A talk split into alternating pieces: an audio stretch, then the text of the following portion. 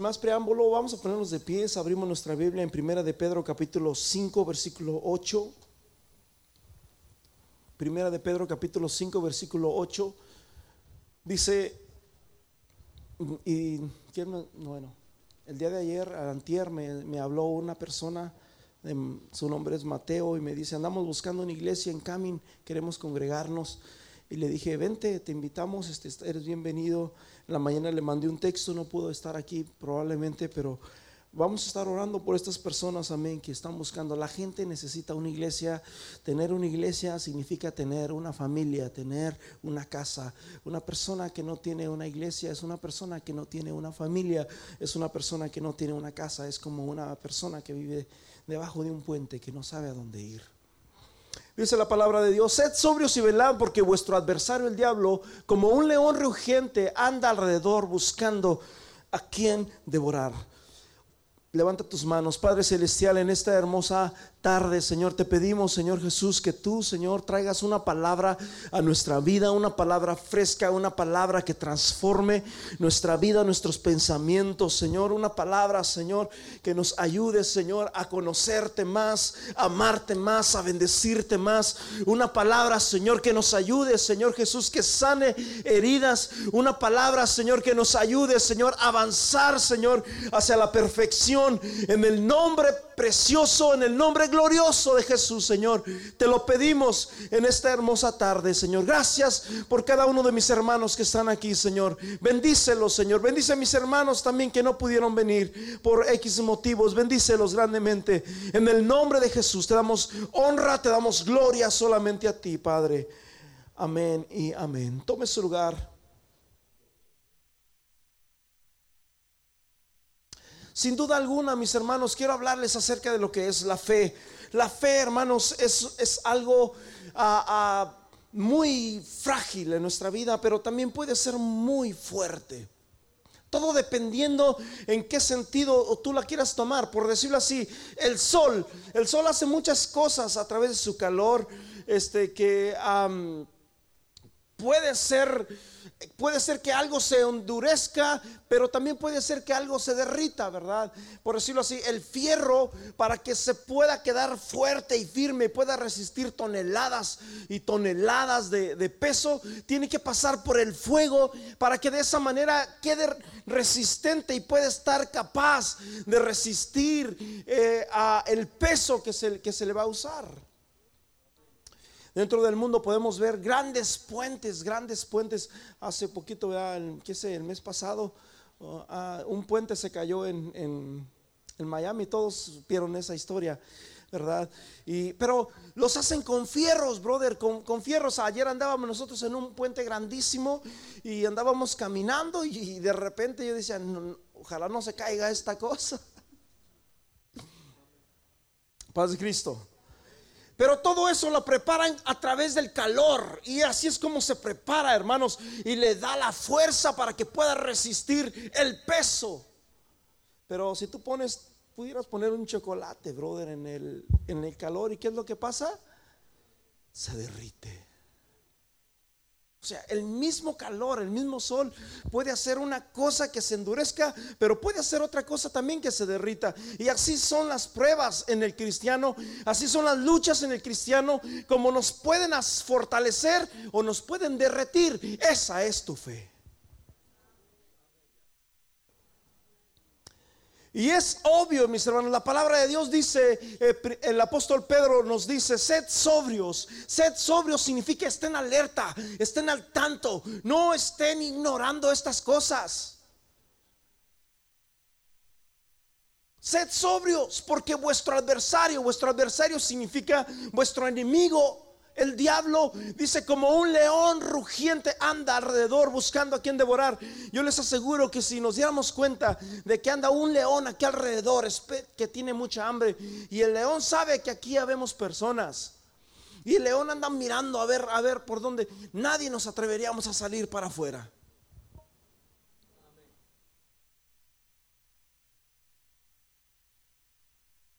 Dice la Biblia que el enemigo el adversario, el diablo, anda como un león rugiente. ¿Y qué es lo que anda buscando, mi hermano? Devorar, destruir, matar. Amén. En Juan capítulo 10, versículo 10, Jesús dijo que el enemigo no vino sino para robar, matar y destruir. El diablo no te anda tirando, a veces nosotros como cristianos andamos tirando balas de salva ahí. El diablo no tira balas de salva, brother. El diablo tira a matar. Paz de Cristo. Vuestro enemigo, el diablo, anda como un león rugiente alrededor, alrededor.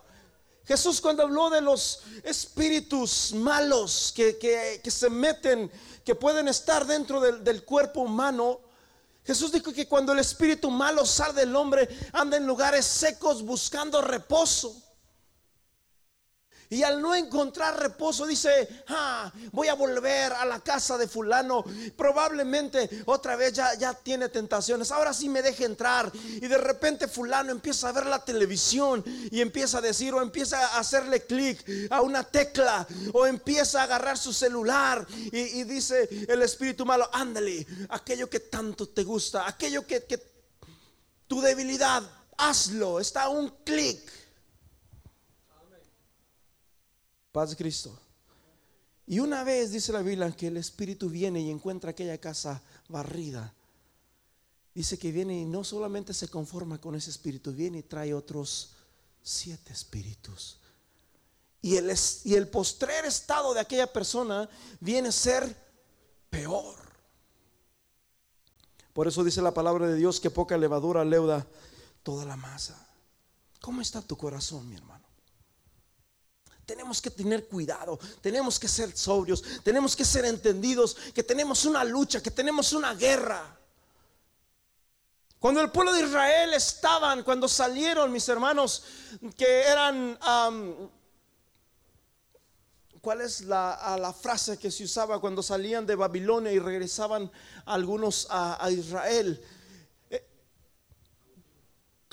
ya, ya habían, ya eran como, ya estaban regresando para atrás algunos de su país. Ya no eran cautivos, sino al contrario, eran, iban a construir el templo, iban a, iban muchos hermanos que decían, ¿cómo es posible? Supongamos que, que, nosotros somos judíos y que somos, que Israel es México. ¿Cómo es posible que hayan destruido el templo de Dios? ¿Cómo es posible de que la ciudad esté quemada, que las murallas estén tiradas? No, tenemos que ir a construirlos. Y se levantó Nemías y se levantó Esdras y se levantaron personas y entre ellos mucha gente que fueron a construir los muros caídos de la ciudad.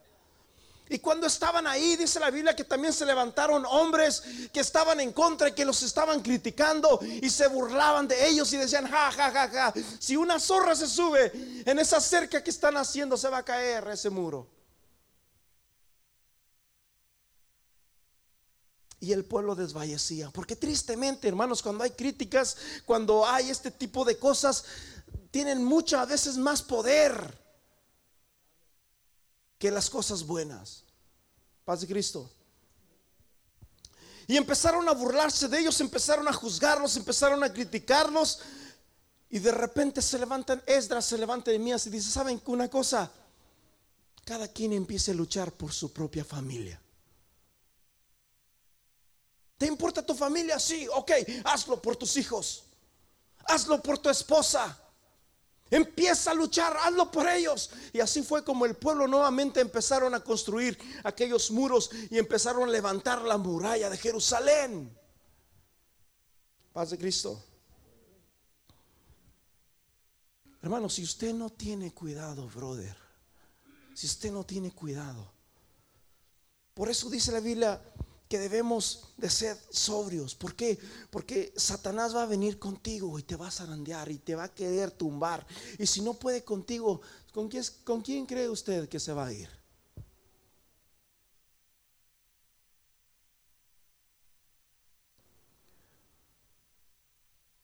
Cuando yo estaba jovencito, adolescente, mi hermano, yo tenía 15, 16 años, yo era muy inocente en muchas cosas, yo no sabía muchas cosas principalmente en cuestión a, lo sexual y todo eso. Sí sabíamos, pero era más inocente la cosa. Ahorita los niños ya de dos años ya conocen el pecado. Tres años ya saben todo, más que nosotros. Paz de Cristo. Por tantas cosas que vemos, por la tecnología, por los celulares, por la televisión, por las radios, por todo eso. Ahora ya la gente ya empieza a ver y sabes una cosa, esa es una puerta donde Satanás está entrando a muchos hogares y está destruyendo familias. ¿Sí entendieron lo que les dije? Que Satanás está entrando el adversario, el diablo, está entrando a los hogares, brother. No lo dejes entrar a tu casa. Amén.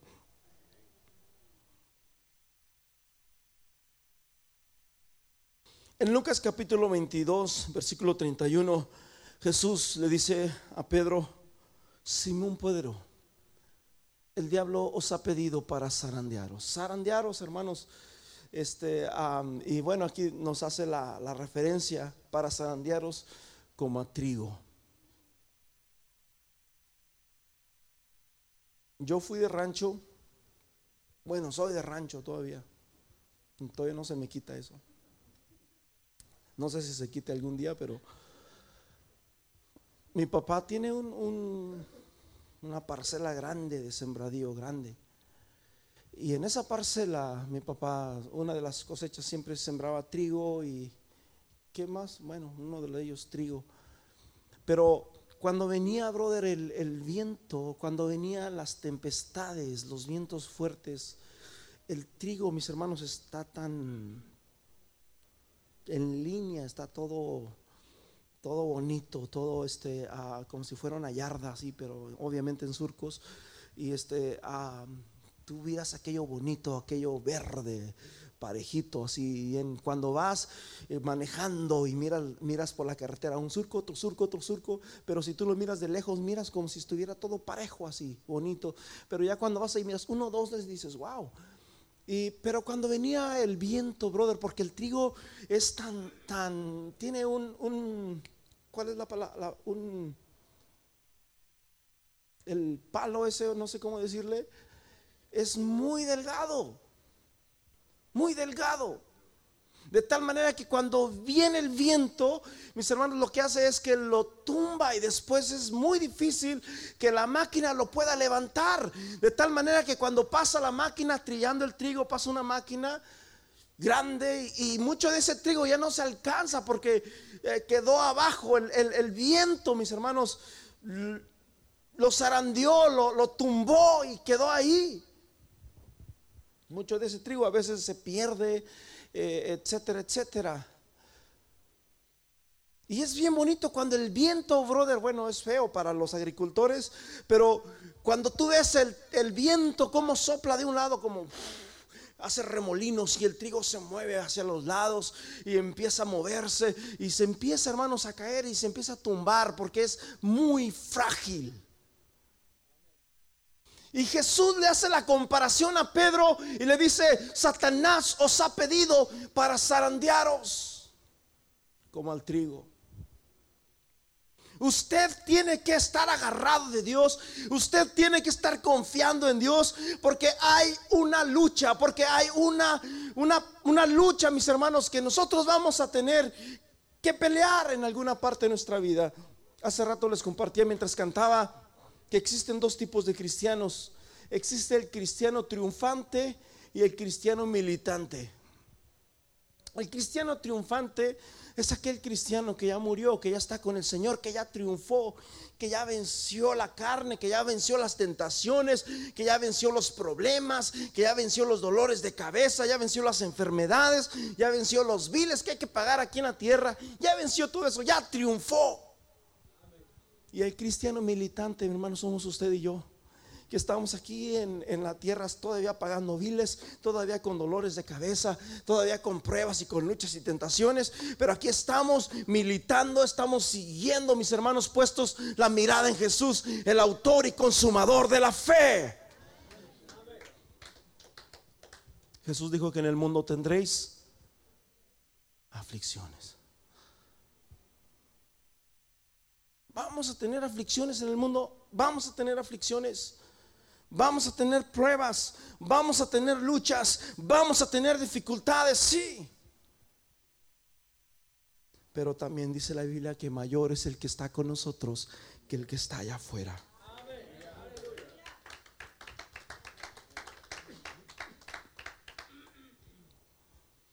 ¿Será que alguno de los que están aquí el diablo lo anda zarandeando?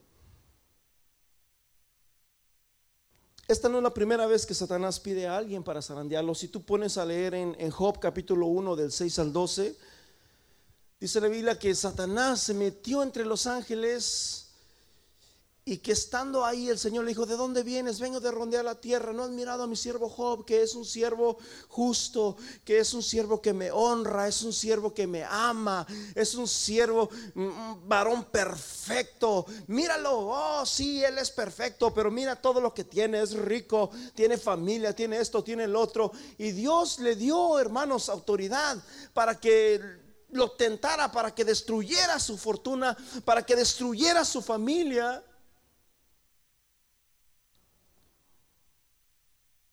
Y dice la Biblia, hermanos, que Job se mantuvo firme a pesar de que le fue, como dice el dicho en México, como en feria. Se mantuvo firme. En el capítulo 2 de, Job, nuevamente a, Satanás llega y, va delante de Dios. ¿Y de dónde viene Satanás? Vengo de rondar la tierra, porque Satanás, hermanos, le gusta mucho rondear la tierra. Satanás, hay un dicho que dice que más sabe el diablo por viejo que por diablo. Satanás conoce tus debilidades desde mucho antes que tú nacieras. Ya conocía a tu abuelo, a tu tatarabuelo, y ya sabía cuáles eran los pensamientos, los conceptos que te iba a meter, porque mucha de esa información que nosotros tenemos, hermanos, en nuestro cuerpo es una información espiritual que adoptamos de nuestros ancestros.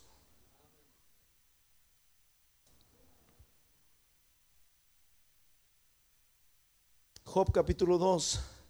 El Señor dijo a Satanás, te has fijado en mi siervo Job, porque no hay varón como él sobre la tierra, hombre intachable, recto, temeroso de Dios, apartado del mal y todavía conserva su integridad. Aunque tú, aunque tú me, me insistaste contra él para que arruinara, para que lo, lo arruinara sin causa.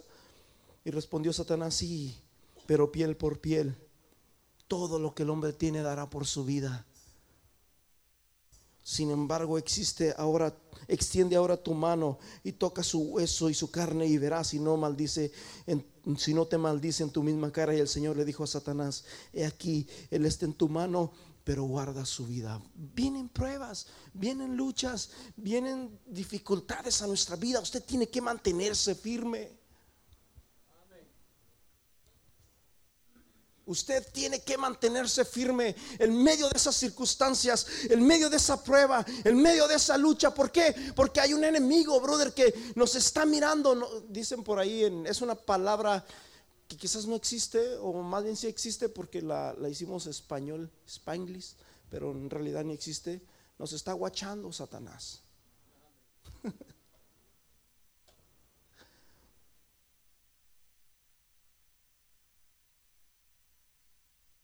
Él está mirando qué estás haciendo. Él está mirando, brother. Eh, eh, Satanás no puede discernir tus pensamientos. Satanás no puede saber lo que tú estás pensando hasta que tú lo hablas. Hasta que tú lo... Dios sí conoce. Dice la Biblia que aún no está la palabra en mi boca. Y aquí tú ya la conoces toda. Satanás no. Satanás no sabe si te duele la cabeza hasta que tú dices, ay, me duele la cabeza. Y Satanás dice, ay, le duele la cabeza. Vamos a darle otro dolor más fuerte. Él no, él no es omnisciente, él no, él no puede saber esas cosas.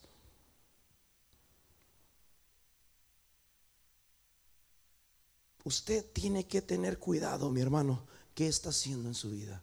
Tiene que tener cuidado qué es lo que hay en su casa. Tiene que tener mucho cuidado de todo eso. Segunda de Corintios capítulo 2 versículo 11 dice, para que Satanás no tome ventaja sobre nosotros, pues no ignoramos sus maquinaciones, sus pensamientos, también se puede traducir como sus artimañas. En otras palabras, Satanás es mañoso.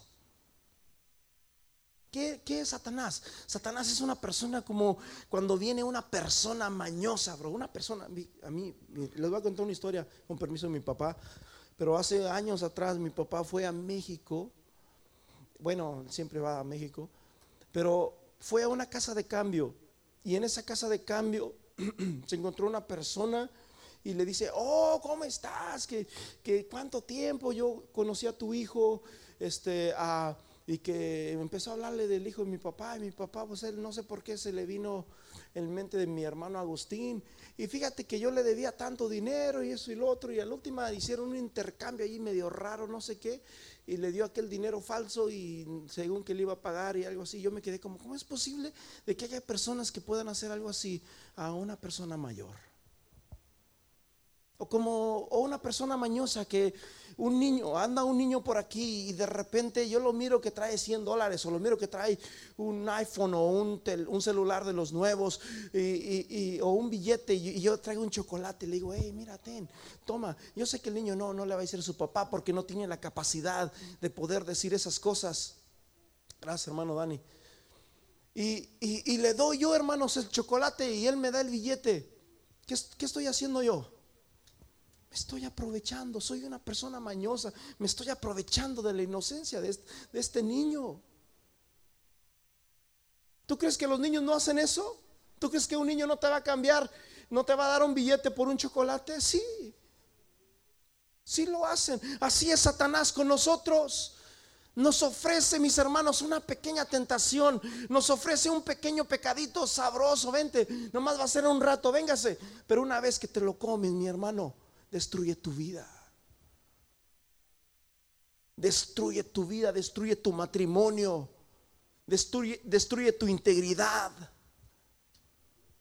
Sed sobrios y velad, porque vuestro adversario, el diablo, anda como un león rugiente alrededor buscando a quien devorar.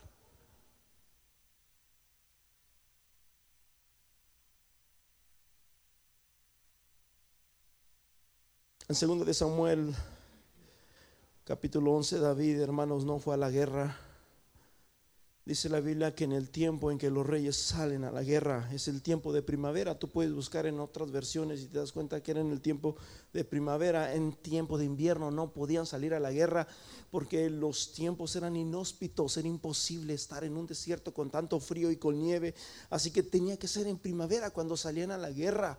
Y, dice la Biblia que David se quedó en su casa y Satanás se aprovechó. Satanás tomó ventaja, mis hermanos, y destruyó su vida, destruyó su integridad, de tal manera que un simple pecado que probablemente duró media hora, 45 minutos o dos horas o lo que, o una noche, ese pecado destruyó, mis hermanos, tres generaciones en su familia.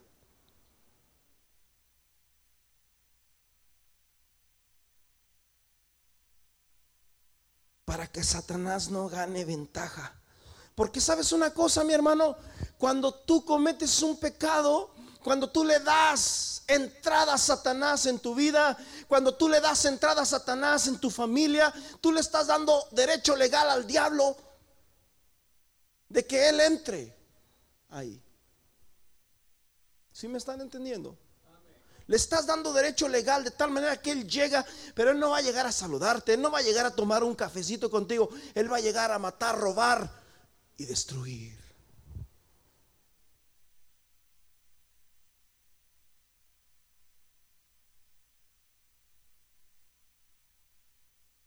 Toda, toda nuestra, nuestras luchas que pasamos aquí en la tierra tienen que ver con la fe.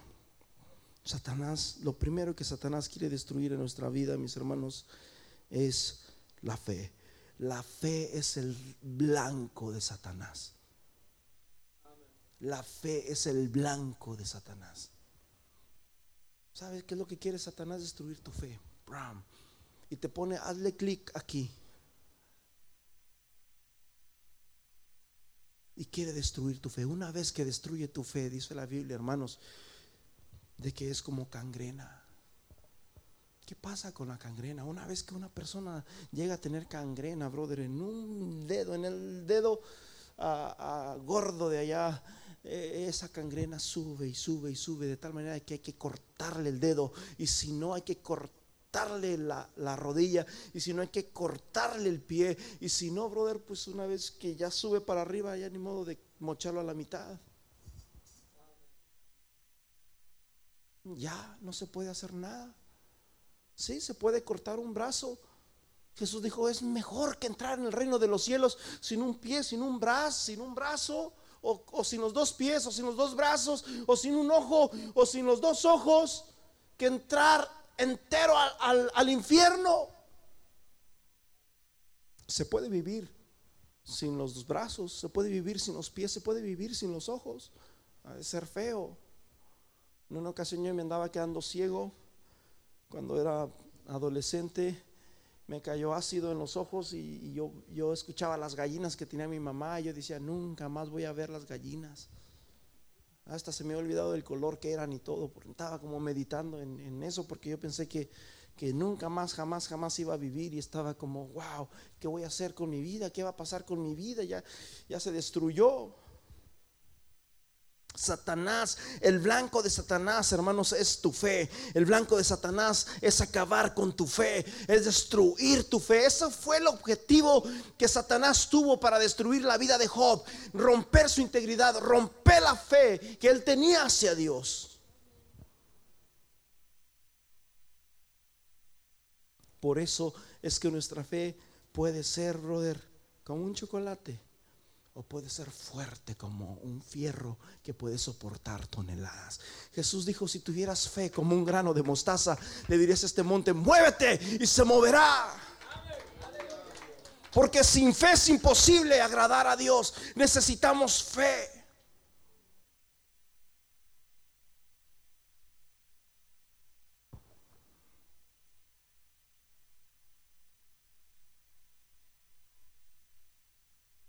Los amigos de Daniel, Sadrach, Mesach y Abednego, mientras se forma, se abre un veredicto en la ciudad, era tipo, tipo Estados Unidos, aquellos eran latinos, y de repente se abre un veredicto donde dicen, vamos a levantar una estatua, y todo aquel que no adore la estatua, lo vamos a aventar a un lago de fuego. Sucede de que levantan la estatua ahí estaban, porque tenían que estar todos allí. Ellos eran príncipes, tenían que estar ahí por ley. Pero la pregunta es, ¿qué vamos a hacer? Y mientras ellos estaban ahí, traen la estatua y todo el mundo empieza a dar reverencia a la estatua y ellos se quedaron parados. Y nuevamente pasa la estatua y todo el mundo empieza a dar reverencia a la estatua por mandato del rey, por veredicto del rey, pero ellos se quedaron parados. Le van y le dicen al rey lo que había pasado. El rey se molesta y dice, quiero que ustedes se arrodillen ante la estatua. Y ellos se quedaron parados. No nos vamos a arrodillar a la estatua. Si no se va a arrodillar a la estatua, nos vamos a aventar al horno de fuego. Al Dios al que nosotros le servimos nos puede librar de ese horno de fuego. Y si no nos libra, ni aún así vamos a arrodillarnos ante esta estatua. Y dice que se molestó tanto el rey, se molestó tanto el rey, que aquel horno de fuego, mis hermanos, le puso siete veces más caliente de lo acostumbrado. Caliéntenlo una vez más, caliéntenlo siete veces. Y los aventaron al horno de fuego. Y ahí fue probada su fe. Dice la Biblia que cuando salieron, lo sacaron y dijo el rey, se quedó sorprendido. No fueron tres los que echamos, ¿por qué vemos cuatro ahí? Y cuando lo sacaron, dice que ni siquiera olían a humo. Paz de Cristo. Fueron probados por el fuego.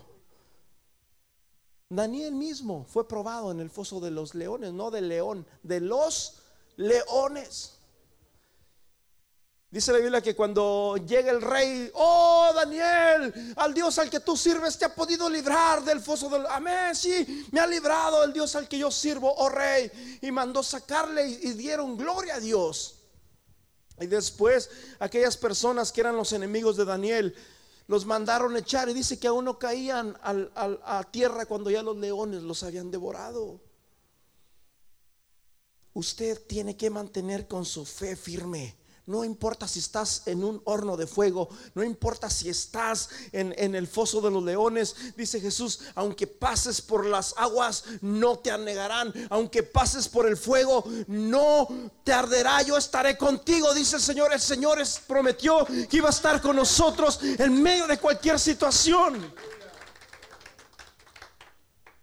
José el soñador duró 40 años, 40 años 40 años para poder ver lo que Dios quería para su vida. Moisés en el desierto duró 40 años y después se casó. Amén, dijo aquel.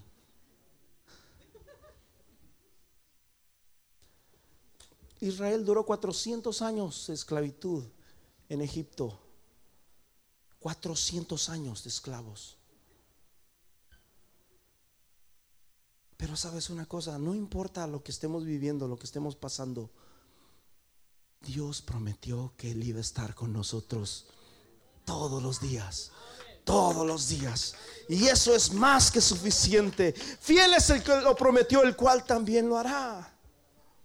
Primera de Corintios capítulo 10, versículo 13 dice, no os ha sobrevenido ninguna tentación que no sea común entre los hombres. Y fiel es Dios que no permite que vosotros seáis tentados más allá de lo que podáis soportar. Si tú estás pasando una tentación, brother, una prueba, una lucha, es porque Dios sabe que tú la puedes.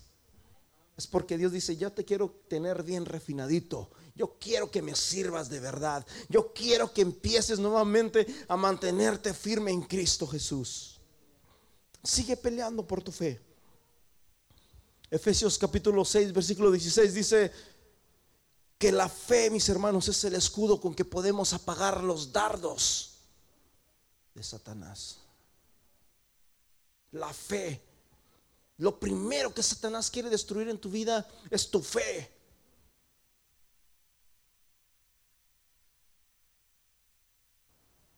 Ustedes conocen la historia de Tomás todo el mundo miraron a Jesús resucitado. Tomás, no, no, no. Yo hasta no que no lo vea, yo no voy a creer. Hasta lo que no meta mi dedo en su costado y hasta ahí voy a creer.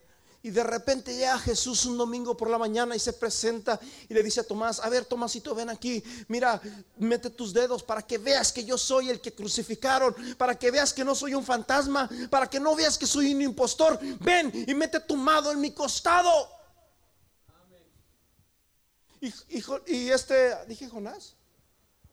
Y Tomás, oh Señor mío y Dios mío. Y le dice Jesús, pues no seas incrédulo, sino creyente, porque más bienaventurados son los que no vieron y creyeron. Y aquí hay muchos bienaventurados que no han visto, pero siguen creyendo en que Dios es poderoso para salvar.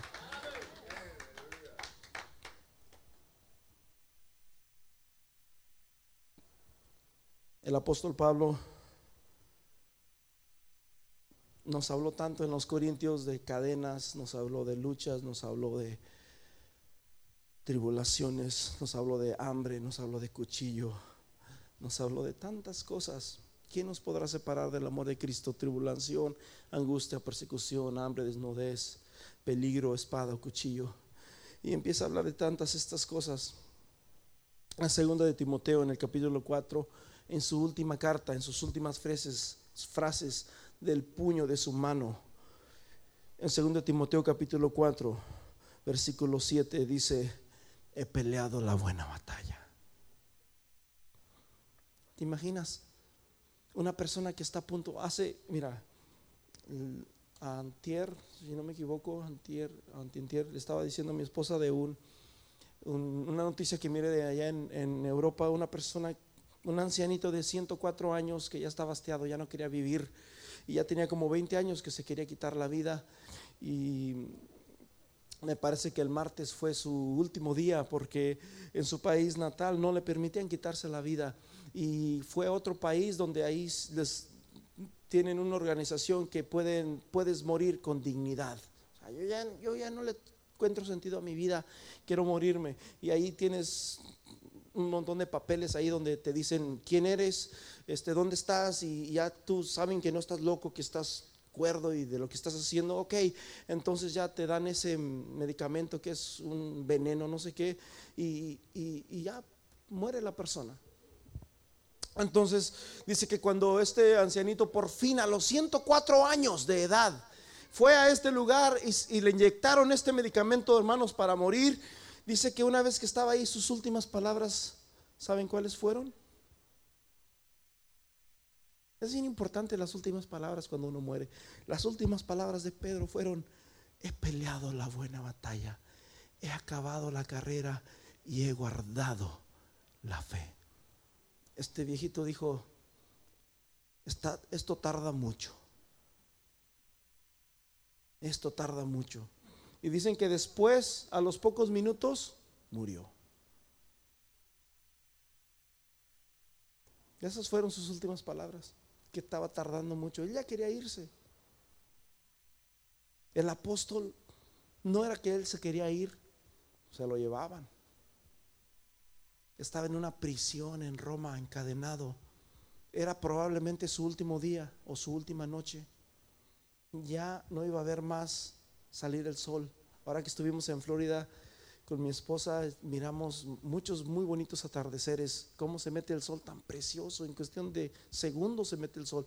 Está ya bien grandote y se va metiendo y en segundos se mete y dice, wow, qué rápido corre el sol.